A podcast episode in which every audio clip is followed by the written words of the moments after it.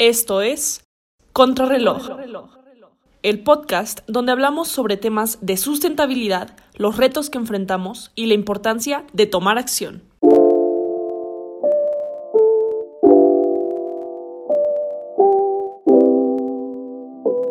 Hola amigos, amigas, sean bienvenidos a un capítulo más de su podcast favorito, Contrarreloj.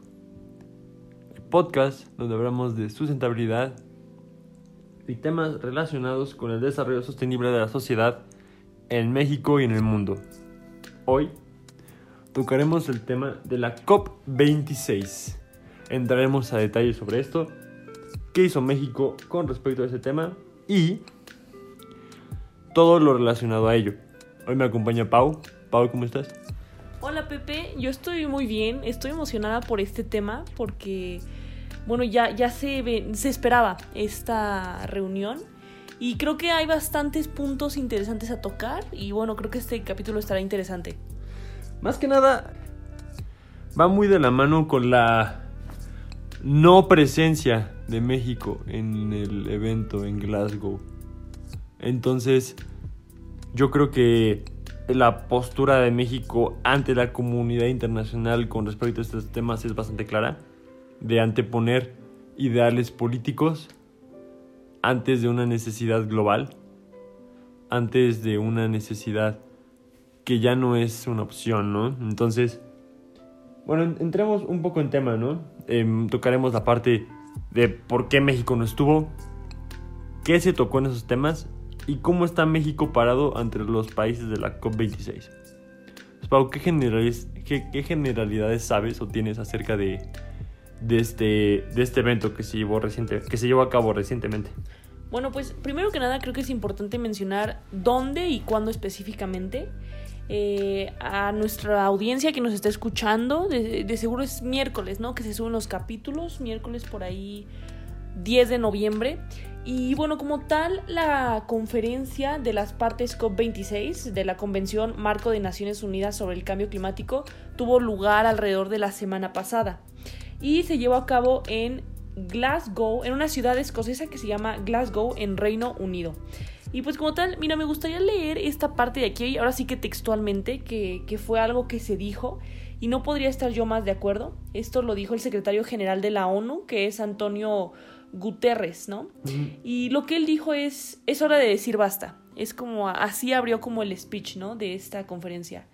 Y dijo, basta de maltratar la biodiversidad, basta de matarnos con el carbono, basta de tratar a la naturaleza como un retrete. Basta de quemar, perforar y minar a mayor profundidad. Estamos cavando nuestra propia tumba. Esto fue lo que dijo y me, me parece un mensaje muy acertado un mensaje que deben de escuchar todos los países porque si bien es lo que hemos venido diciendo todos los episodios, el cambio climático es un problema real, es un problema que ya nos afecta y que se debe de tratar como prioridad y que todos los países lo deben de tratar de esa forma, porque creo que para poder vencer este problema la única forma es hacerlo unidos. No sirve de nada que un país baje sus emisiones un 30% y otros países nada más continúen incrementándola. Lo que me parece algo llamativo de esto, o sea, de México ante la COP26, es el menosprecio que le da el principal mandatario del país a esta cumbre internacional, ¿no? La poca importancia que le da porque va en contra de su agenda política. México llega con las manos vacías a esta cumbre, y no lo digo yo, como se menciona en la nota de El País, escrita por John Martin Kuhlel, ¿con qué cara se plantea México dentro de esta? Cuando el gobierno participa en, una cumbre, en esa cumbre con una reforma constitucional que limita la reforma de generación eléctrica privada. Claro. Como se puede decir, como, por si no lo sabían, eh, la reforma eléctrica recientemente aprobada por el Congreso, eh, digamos que le da el 54% del mercado eléctrico a la industria estatal CFE, a la industria paraestatal. CFE. El porcentaje restante se queda para privados. Ahora, esto tiene dos vertientes. La primera, el argumento del gobierno federal es revitalizar la empresa paraestatal, que principalmente genera energía eléctrica para todo el país mediante combustibles fósiles, mediante el combustóleo. la otra cara de la moneda es que el mercado eléctrico se regaló a privados. Entonces, están estas, ambas estas dos perspectivas, pero el enfoque del gobierno es revitalizar CFE, con incrementando costos ah, para el consumidor mediante esta única, mediante esta, este regalo del mercado, por así decirlo. Bajo este esquema llegaba México a la COP26. Sí, que, perdón Pepe que te interrumpa, pero si les interesa un poco más de este tema, fue justo el tema que tocamos el capítulo anterior, en el cual explicamos las nuevas reformas que se quieren hacer a la ley de la industria eléctrica y cómo estas afectan la generación de energías limpias. Entonces por ahí sí les llamó la atención ahorita lo que comentó Pepe, el episodio anterior es para ustedes porque hablamos mucho de, esto, de la reforma energética. Pero ya, ahora sí, sí Sí, totalmente, o sea, es cómo llega México, o sea, con qué cara llega México, con qué, con qué perspectiva puede llegar un país a combatir el cambio climático cuando sus mismas reformas del gobierno actual van en contra de estas? Claro. Entonces, es, aquí el presidente, digamos, este, despreció la invitación donde van varios mandatarios, se va el presidente de cada país, fue el presidente Joe Biden, etc. Y mandó a, a una delegada, a, fue a... Ah, no recuerdo. La secretaria de no me acuerdo qué departamento en su representación para cumplir con el protocolo. Pero nuevamente... Em, el tiempo, la subsecretaria, su nombre es Marta Delgado. Marta es importante decirlo, sí, sí, Marta Delgado.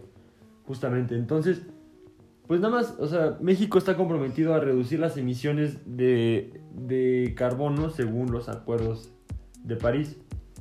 En 2020, cuando los, los firmantes del Acuerdo de, París tienen que presentar metas más ambiciosas, el gobierno de López Obrador, el gobierno actual, mantuvo las que habían presentado cinco años antes, en 2015, una reducción del 22% para el, 2030. Entonces, esta está esa actitud reacia de anteponer una agenda política antes que una agenda global, que eso no, no, no podemos estar, estarlo manteniendo y sosteniendo en estos últimos años. Claro, o sea, de verdad, yo creo que el papel que tuvo México en esta COP26 fue deficiente, fue, fue lamentable. Es, es como, lo estaba leyendo de hecho en un artículo ahorita de Reforma, y básicamente lo que hizo México es decir, ya revisé y ahí te va lo mismo. Lo mismo que prometí en 2015, te va de nuevo. Atole con el dedo. Claro, o sea, de verdad. Aparte es muy mal que ni siquiera nuestro presidente se haya presentado ahí, ¿no? Se ve como no está dentro de sus prioridades. Mm, y, no lo va a estar. ¿Cómo, ¿Cómo, va a estar ahí cuando la misma la construcción de una refinería de petróleo, la adquisición de otra refinería en Estados Unidos recientemente por ese mismo gobierno en este año, ¿qué perspectiva dan? inclusive, muchos gobiernos a lo largo del mundo, no solo México obviamente, están bajo presión extrema para actuar, digamos, ya, los impactos climáticos ya se están llegando a casa, las crisis climáticas ya no es algo abstracto, ya no es algo como de en el futuro 40, 50 años, en el futuro puede ser un mes, dos meses, tres meses, por olas de calor, inundaciones, sequías que pasan alrededor del mundo y el hecho de que sientas frío en tu casa no quiere decir que no exista el calentamiento global. Creo que eso es algo, algo más grande que se tiene que atacar desde diferentes países. Inclusive, los informes científicos del Grupo Intergubernamental de Expertos sobre el Cambio Climático, el IPCC, han demostrado sin ambagues que solo podremos estabilizar el clima de la Tierra si reducimos las emisiones de gases de efecto invernadero a cero. Lo que se conoce como emisiones netas cero. Esto debe ser que es una transición de un sí, más de sí queremos, a un cuándo lo hacemos y cómo lo hacemos, que es el punto de esta COP26 y, tomarlo más de ya. Y el papel de México es, ahorita no me esté molestando, mi, prioridad es otra. Sí, así es. Y, sabes, aunado esto, algo que se habló mucho en la COP26 fue erradicar el metano. El metano, eh, no, no, sé si sepas, pero es uno de los gases de efecto invernadero que tiene peores impactos medioambientales. Así, si, todos los gases de efecto invernadero o la gran mayoría son nocivos, este es de los que más. Y bueno, se estuvo platicando mucho en la COP26 sobre medidas que se iban a llevar a cabo. eh, se platicaba de sus consecuencias y se me hace incongruente que México se presente diciendo como de sí, estoy de acuerdo con erradicar el metano y por, o sea, y estemos trabajando en mejorar en, ¿cómo se podría decir? En renovar seis refinerías en nuestro país. Como, ¿Con qué cara? ¿Con qué cara llegas y dices sí hay que combatir el cambio climático cuando las acciones que se están llevando a cabo, más que nada en materia energética, van completamente en desacuerdo? Es justamente o sea, de lo que comentábamos, ¿no? O sea, estás diciendo, me, me voy a portar bien cuando vas a decir al mundo lo que quieres que, lo que el mundo quiere oír, pero a la mera hora haces, haces lo que justamente va en contra. Y de hecho, esto, esto no va a cambiar. Es, o sea, esta administración va a llegar al 2024 con la misma agenda. Sí. Son proyectos en los que ya se invirtió muchísimo dinero. Y echarlos para atrás, como pasó con el aeropuerto de, de, de Texcoco, echarlos para atrás va a costar todavía el doble. Entonces, um, el mismo presidente ha asegurado que existe como un doble discurso entre los jefes de Estado y de gobierno que se acudieron al encuentro e- e- este global, ¿no? Como mencionaba Andrés Manuel en una de sus mañaneras. Eh, ¿no? Al mismo tiempo que están llevando a cabo estas cumbres para la protección del medio ambiente y enfrentar el cambio climático, los países más poderosos están aumentando la producción y la extracción del petróleo. Lo cual es cierto. Lo cual es, es, es, es una realidad. Los incentivos que se han dado a nivel global para la extracción del petróleo son inmensos. Y si lo pones en perspectiva, es una tecnología que es más barata, ya se conoce y ya ven como, o sea, es una tecnología ya, ya, desarrollada, no una nueva, no es una disrupción en el mercado porque lleva alrededor de 100 años siendo el motor del mundo. El oro negro como se le conoce, como se le conoce todavía. Sí, y, y, ¿sabes? También hablando un poco más de lo que pasó en esta COP26, ya sabemos esta parte de las energías, pero sí me gustaría mencionar algo que México agregó, que fue básicamente que Delgado Marta, que es la subsecretaria que se presentó representando a México, eh, lo que presentó es la estrategia de instrumentación para una economía oceánica sostenible 2021-2024. Y estuvo bastante interesante porque presentaban como iniciativas eh, para lograr el compromiso principal del panel de alto nivel de economía oceánica. Que básicamente lo que ellos quieren es lograr un adecuado manejo del 100% de la zona económica exclusiva. Ok. Sí, sí, entonces esto es como algo positivo, lo podría llamar yo.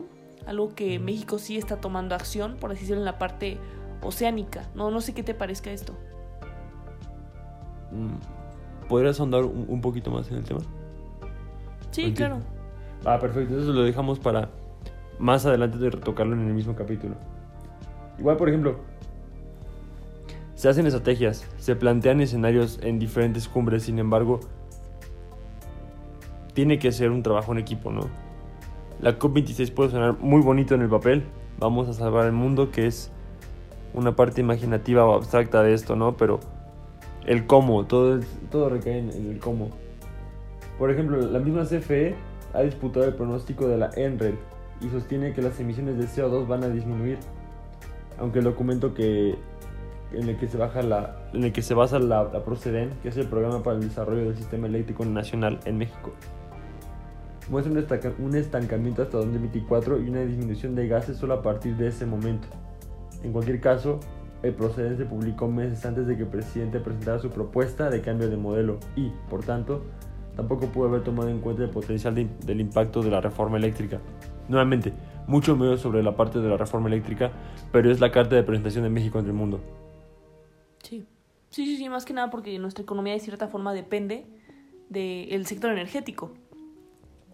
Y esto no fue algo nada más como de, este, de gobierno, ¿no? También organizaciones no gubernamentales estuvieron presentes en esta COP26, como Greenpeace, ¿sabías? Ah, no, no sabía ver cuenta más. Por ejemplo, este fueron, como mencionamos en este capítulo, ¿no? Varios eh, representantes de cada país, el ejecutivo de cada país llevó a su representación a Glasgow, en Escocia. Y entre ellas, organizaciones no gu- gubernamentales como Greenpeace mandaron como esos visores. Porque, bueno, consideran que es importante contar con expertos, activistas y personas, digamos, de primera línea de las negociaciones sobre el cambio climático. Se observa lo que se dice y lo que prometen ciertos gobiernos, toman nota para, para traquearlos o irlos siguiendo de alguna manera y hacen como ciertas contribuciones para avanzar más rápido hacia la contención de la crisis climática. Al final de cuentas su rol es de observadores. Ven cómo se van desempeñando a lo largo del tiempo las, las propuestas y están ahí como picando todo el tiempo, como oye, ¿qué onda? Oye, ¿cómo vas? Como ¿Cómo vas?". metiendo presión, ¿no? Sí, al final del día eh, no comparten una agenda política estas organizaciones, ¿no? Por la misma razón que son no gubernamentales, pero hay varios aspectos que consideraría Greenpeace como un éxito. Por ejemplo, de lo que se observa en la COP26, lo que dirían como, ah, bueno, éxito rotundo, detener de inmediato todos los proyectos nuevos de combustibles fósiles. Uy, no, pero eso jamás pasaría en México. Tache para México. Sí, no. Establecer planes ambiciosos de reducción de emisiones para reducir a la mitad las emisiones globales para 2030. Tache para México. Se quedó en la misma cantidad de 2015. No, y peor, ¿sabes? O sea, mira, rápido, rápido, perdón por interrumpirse, pero en 2015 este, se emitían 665 millones de toneladas de dióxido de carbono. Ujú. Eso en 2015, ¿no? Y ahí entonces se tenía la meta de reducir el 22%. Y hoy, 2020, se liberan 773 millones de toneladas. Entonces, realmente, los números hablan por sí solos. Exacto, exacto, exacto. O sea, miren, por ejemplo, igual en esa misma lista, haciendo como el checklist a México, ¿no? Juzgándolos y, ¿no? y calificándolos. O sea, ya a nivel global se ve mal. Pero, o sea, esto más específico que plantea Greenpeace es, es bastante interesante, ¿no? Sí, claro, sí, como puntos más puntuales. Exacto. puntos más puntuales. Valga la redundancia. Eh, por el otro, por ejemplo, es rechazar planes para abrir un mercado global de compensación de carbono. Es decir, eh, maneras de generar energía eléctrica que no sea combustóleo. Tache para México. Se le da prioridad a CFE que se basa principalmente en combustóleo.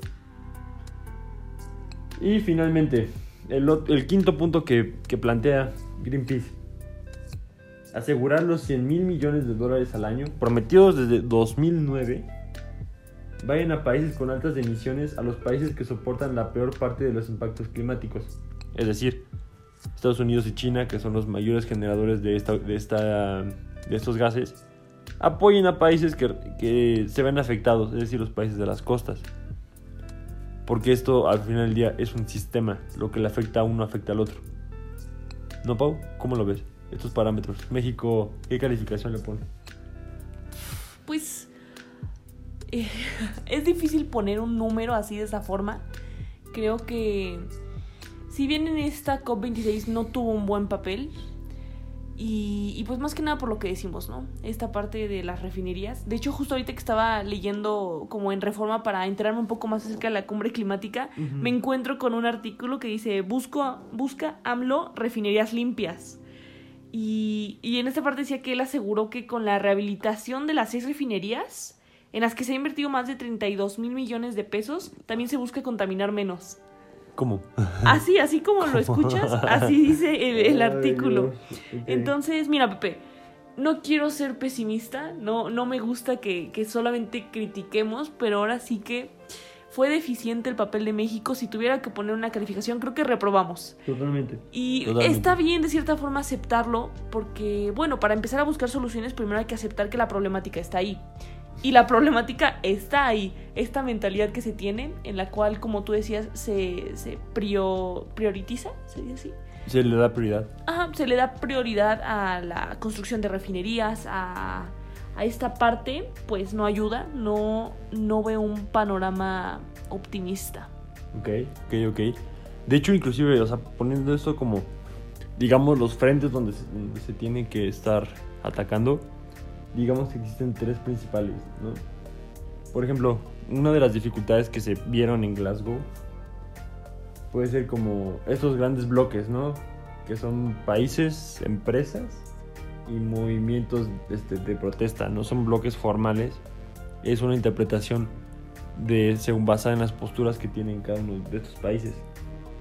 Por ejemplo, en la primera, los países pobres en ingresos y vulnerables, comunidades marginadas y manifestantes fuera del recinto se desarrollan en las negociaciones. Quieren acciones urgentes y poner un límite al aumento de 1.5 al, aumento, al aumento de 1.5 grados Celsius a la temperatura global. Es decir, requieren financiación para lograrlo y un plan de adaptación ya. Ese es como el primer bloque.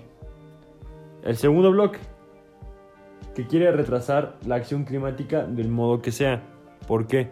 Más vale, como es? Este viejo conocido que nuevo por conocer. Y están adaptados a trabajar así. Entonces son estados extractivos. Rusia, Australia, y todos sus aliados en los sectores de combustibles fósiles y las aerolíneas. las aerolíneas son un tema interesante. También es un tema bueno a debatir. En próximos episodios podríamos hablar de eso. Podría ser. Luego, el tercer bloque quiere una transición hacia cero neto que consolide su posición de poder en el mundo. Estos son los países de la Unión Europea, Estados Unidos y China, en donde grandes empresas, junto con gran parte de nuestra financiera, apoyan este lado. Entonces todos ellos abogan, abogan porque los mercados lleguen a un cero neto de forma eficiente. Es decir, va, estamos de acuerdo con esto, pero también importa la parte del dinero. Cómo lo vamos a ir manejando y cómo lo vamos a ir cerrando. De hecho, es algo que pudimos tocar en nuestras redes sociales. No sé si te acuerdas, Pau, de la historia este que pusimos. Sí, claro. Que es, que la pregunta es, ¿cómo ven a México frente a la cómo ven a México frente al mundo en cuanto a sustentabilidad se refiere. Y creo que mucho recayó igualmente sobre la parte de la reforma. Es que es un tema muy tocado. Y es reciente, o sea, más que nada es como la carta de la presentación, ¿no? Y un amigo mío este, mencionaba que es algo nefasto, ¿no? O sea, ves una cara de México ante el mundo y una cara de México hacia adentro, como esta dualidad de, mm, como, digamos, bipolaridad, ¿no? De lo que se dice a lo que se hace como esta incongruencia que hay entre una y otra, ¿no? Y, y pues los pronósticos para, esta, para estos objetivos son demasiado pesimistas porque literalmente México no se movió en ese sentido. Y sigue sobre la misma línea, sobre el mismo discurso y el yo tengo otros datos. Sí, claro. Y mira, otro comentario igual muy acertado me parece es un usuario puso el papel que yo vi en México fue de un país que no nada más no cumple, sino aparte es deshonesto. Y este es, creo que es un comentario un poco más crítico, un poco más agresivo, pero no sé, Pepe, ¿tú qué opinas? ¿Lo ves así? ¿Tú viste que el papel de México fue deshonesto? Fue cumplir con el protocolo, o sea, México no podía no estar en esa cumbre porque estuvo en la de 2015. Pues o sea, tenía que estar, exacto, es como cuando vas a una fiesta en la que invitan a tus papás y tú tienes que ir porque invitan a tus papás, pero tú no quieres ir. Sí. Sí, claro. Esto va contra la agenda del gobierno actual. Pero tienen que mandar a alguien y mandaron a, a un representante. Claro, y presentan lo mismo, la reducción del 22%. Que dudo que lleguemos al 22%. Sí, no, claro, con el panorama actual va a estar difícil. Con todos los topes que se están poniendo a la implementación de energías renovables, va a estar difícil. Creo que lo hemos hablado durante muchos episodios, la implementación de energías renovables es clave clave, y más en un país como México que ocupa tanto esta energía. Sí, o sea, vamos, eh, se necesita abrir el mercado para una libre competencia, pero las empresas estatales no, no, pueden competir contra las, transnacionales gigantes que, que, existen, que existen hoy en día. De hecho, se viene, yo pronostico una, un aumento radical en los precios de la luz en México para poder llevar a, o sea, revitalizar a la empresa para estar nuevamente reforma eléctrica. Otro capítulo. Sí. Pero bueno, creo que podemos ir cerrando este capítulo. Pau, ¿con qué conclusiones te quedas? ¿Qué conclusiones vas? Pues mira, yo me quedo con que el papel que tuvimos no fue el ideal y realmente espero que en la próxima conferencia, en la próxima COP, sea diferente lo que presentemos, presentemos realmente avances y ya no tanto promesas, sino resultados. Yo creo, me quedo con que México va a seguir en la misma postura. A este gobierno le quedan todavía hasta 2024, tres años y no veo un cambio radical en el, en el país. E inclusive, si llegara otra iniciativa con base en esto, este, no se puede llegar a presentar ninguna otra. De hecho, yo lo veo un panorama un poco gris. Pero bueno, gracias por escucharnos. Recuerden nuestras redes sociales, contrarreloj-cm en Instagram. Eh, tomamos mucho en cuenta sus comentarios, participaciones y gracias por sintonizarnos. Muchas gracias, nos vemos el próximo episodio. Chau, chau.